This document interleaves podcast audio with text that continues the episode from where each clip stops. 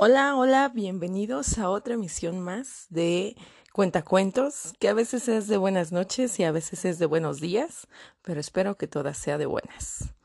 En este tiempo tan retador y tan difícil, les mando un abrazo a todos, mm, mi mejor esperanza y deseo de que conserven fe, de que conserven ah, el tesón que ahora se necesita y que en casa los que podemos estar, seguramente papás y mamás, chicos y chicas y muchos más, explotemos la creatividad para salir avante cada día.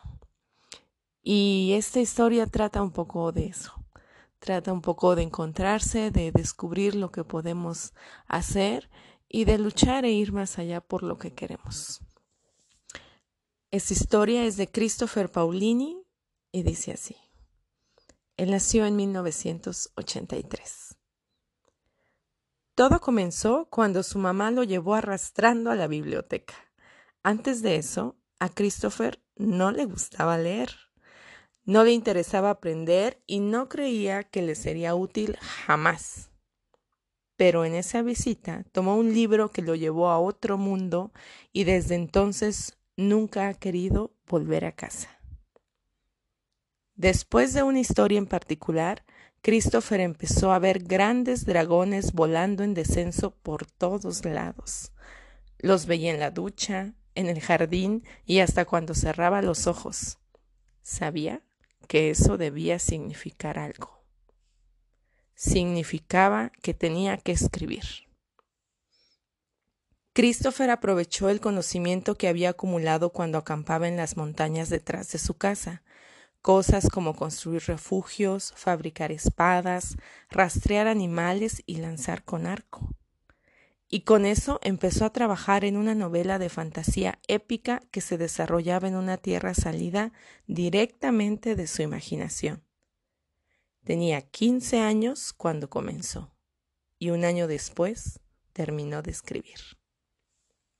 El libro se llamaba Eragon y contaba la historia de un niño granjero que encuentra un huevo de dragón y se ve obligado a huir de su pueblo cuando un rey malvado llega en busca del tesoro.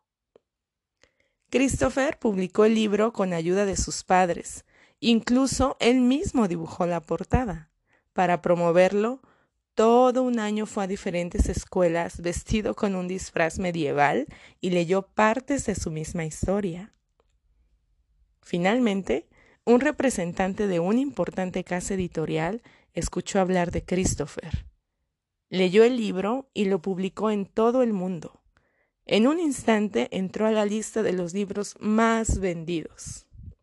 En 2011, los Records Guinness le dieron un reconocimiento por ser el autor más joven de una serie de libros bestseller.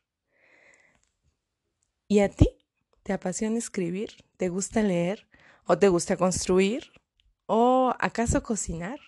Y eso nos va a llevar a otra historia que hoy también quiero compartir. ¿Qué estás desarrollando hoy? ¿Qué te gusta hacer? Aún los que podemos estar en casa, podemos aprovechar ese tiempo para desarrollar esa pasión y ese gusto que nos motiva. Vamos a la otra historia. Esta historia Trata de Jamie Oliver. Y vamos a ver qué le gusta a Jamie. Jamie nació en 1975 y a él le llegaron a decir el chef al desnudo y no porque no usara ropa, sino porque creía que los alimentos debían cocinarse en su forma más básica, sin salsas muy elaboradas ni químicos extraños, solo comida honesta al desnudo tal cual era. Jamie empezó a cocinar a los ocho años en la cocina de The Cricketers, el pop de sus padres.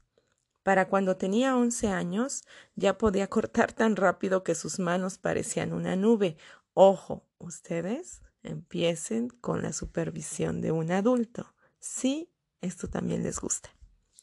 También podía transformar ingredientes simples en platillos deliciosos e impresionar a todos los adultos que trabajaban con él.